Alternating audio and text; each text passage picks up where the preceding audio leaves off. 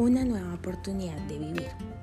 Felicidades, has dado un paso muy importante para mantener tu libertad en Cristo. Escuchando la lección del primer día, qué maravillosa promesa nos da Dios. En Santiago 4, versículo 8.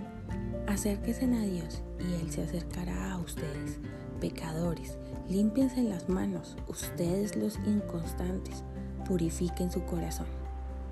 Vamos a hablar el día de hoy de tres verdades. La primera verdad es la verdad acerca de Dios. Jesucristo es el Dios eterno en carne humana. Hizo unas declaraciones asombrosas cuando estuvo aquí en la tierra. Cuando Lázaro, su querido amigo, murió y llevaba ya cuatro días en la tumba, declaró a Marta, la hermana del muerto. Entonces Jesús le dijo, yo soy la resurrección y la vida. El que cree en mí vivirá, aunque muera. Y todo el que vive y cree en mí no morirá jamás. ¿Crees esto? Él le preguntó. Juan 11, versículo 25 al 26. Qué declaración tan asombrosa. Jesús manifestó que no solo era el dador de la vida misma, sino la vida. Poco después de esta declaración, dijo en voz alta, Lázaro, ven fuera, versículo 43, y Lázaro salió, pues no tenía otra opción. Wow, te das cuenta que si Jesús hubiera gritado, sal, cada muerto en cada tumba que hay en el mundo habría salido. Qué poder tan sobrenatural, qué autoridad tan increíble, el derecho a dar la vida. El apóstol Juan registró las palabras de Jesús en una parte anterior a su evangelio. Esto está en Juan 5, versículo 21. Porque así como el Padre resucita a los muertos y les da vida, así también el Hijo da vida a quienes a Él le place. Jesús dijo que era el pan de vida, Juan 6, versículo 35, que vino para que tengamos vida en abundancia, Juan 10, versículo 10.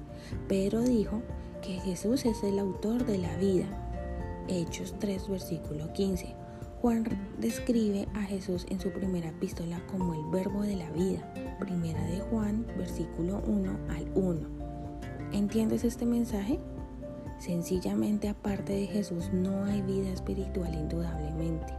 Él es el camino, la verdad y la vida. Juan 14, versículo 6. Donde Jesús está, allí hay vida. No hay vida donde Jesús no está. Es así de sencillo porque Jesús es la vida misma.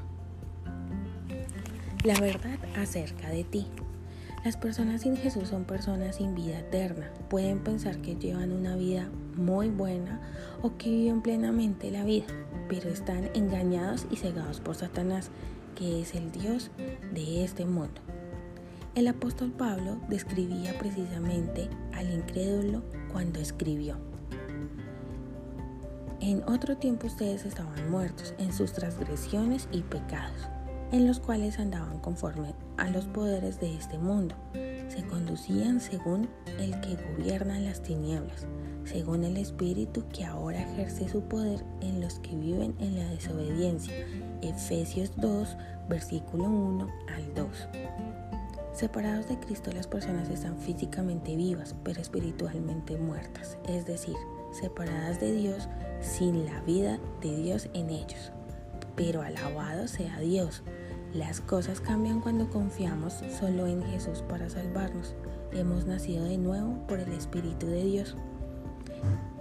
Pero Dios, que es rico en misericordia por su gran amor por nosotros, nos dio vida en Cristo, aun cuando estábamos muertos en pecado. Por gracia de ustedes han sido salvados. Esto está en Efesios 2, versículo 4 al 5. Sea lo que fuere que estás pasando hoy, en este momento eleva tus ojos al dador de la vida, eleva tu voz alabándolo, pues en Cristo estás vivo eternamente y espiritualmente. Vamos a hablar de la tercera verdad acerca de la libertad. Confía solo en Jesucristo para salvarte como regalo gratuito de su gracia. De ser así, hoy puedes tener toda la seguridad de tu salvación. Escucha las palabras que dice Juan. Y el testimonio es este. que Dios nos ha dado vida eterna y esa vida está en su Hijo. El que tiene al Hijo tiene la vida, el que no tiene al Hijo de Dios no tiene la vida. Les escribo estas cosas a ustedes que creen en el nombre del Hijo de Dios, para que sepan que tienen vida eterna. Primera de Juan, versículos 5, 11 y 13. ¿Captaste lo que dice Juan? Para que sepan que tienen vida eterna sin tener que esperar, sin tener que dudar, sin tener que esperar hasta morir. Tienes tiempo. ¿Sabes cuál es el tiempo? Tiempo presente. Es ahora. ¡Qué alivio! Los cristianos no deberíamos temer a la muerte, pues tenemos vida eterna. Las ideas condenatorias e infernales que te atormentan, no las creas. Es mentira.